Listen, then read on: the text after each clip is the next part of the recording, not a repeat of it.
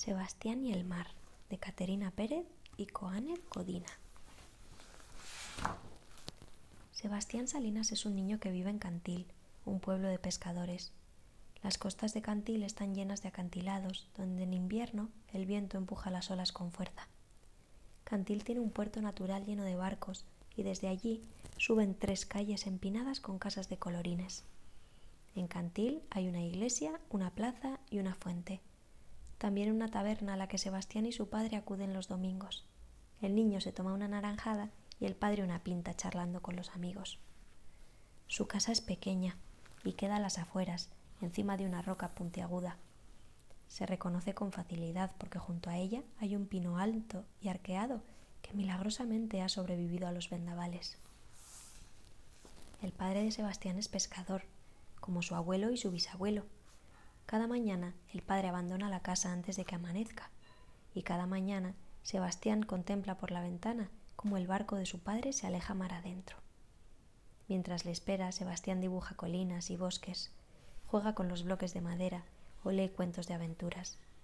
Siempre se queda un poco intranquilo, pues en la taberna ha oído historias terribles de monstruos marinos y tempestades feroces pero todo se le pasa cuando por la ventana ve aparecer a lo lejos el barco de su padre. Hoy es el cumpleaños de Sebastián. El padre llega a casa silbando. Lleva un bizcocho debajo del brazo y una pequeña caja envuelta con un lazo azul. Sebastián abre el regalo con emoción. Es una brújula plateada. Estoy seguro de que a esta brújula le vas a sacar mucho partido, hijo, dice el padre acariciándole la cabeza. Es el momento de aprender el oficio, así que mañana vendrás conmigo en el barco. Me da miedo el mar. No digas tonterías. Quiero vivir en una cabaña y ser amigo de las ardillas y las águilas. El padre mira de reojo el cuaderno de su hijo, abarrotado de bosques, montañas y ardillas. Eso no puede ser, hijo. Tú eres de Cantil, de los Salinas. Tienes que ser pescador. Ese es tu destino. ¿Por qué? Yo no quiero ser pescador, yo quiero ser leñador. El padre da un golpe en la mesa. Tienes la cabeza llena de fantasías. El bosque tiene muchos peligros. Mañana vendrás conmigo, te guste o no te guste. No, dice el niño en voz baja, pero con firmeza.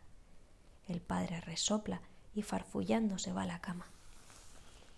Desde ese día, el padre de Sebastián, armado de paciencia, cada noche le pregunta si al día siguiente lo acompañará al mar, pero el niño siempre responde que no.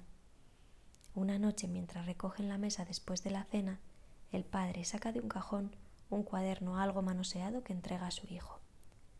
El niño lo abre con cuidado. Está lleno de palabras y dibujos.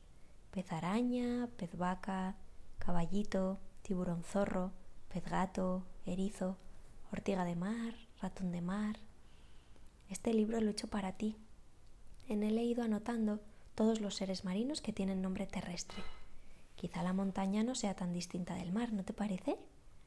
Sebastián sonríe y se acurruca en el regazo de su padre, y hojeando cada página, piensa que quizás sí, que quizá el mar y la montaña se parezcan bastante.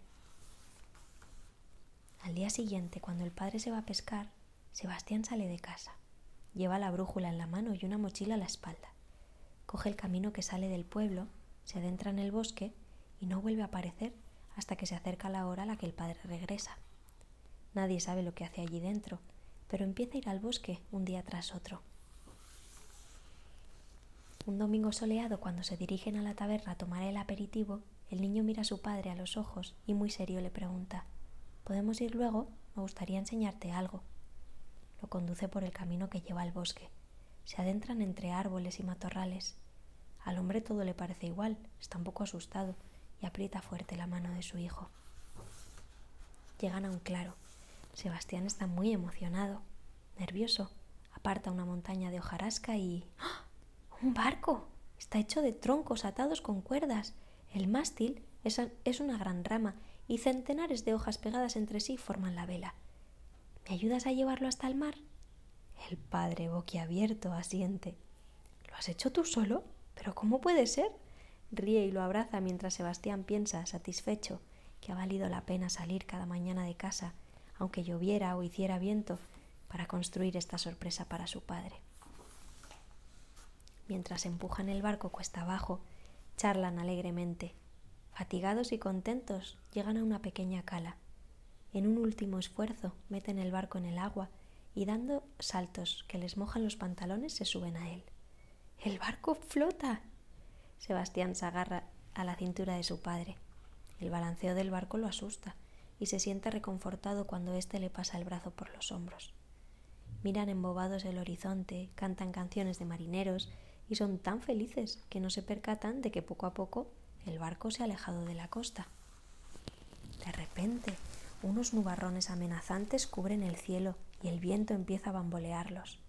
El mar, furioso, juega con ellos como si fueran una cáscara de avellana. Las olas y la lluvia los empapan. Sebastián, hecho un ovillo junto a su padre, está muerto de miedo. Tenemos que encontrar la forma de controlar el barco, grita el padre peleándose con la vela. A Sebastián se le ilumina la cara. Con ímpetu desata los troncos que sirven de banco y se ponen a remar con fuerza. Está muy oscuro y no veo el sol.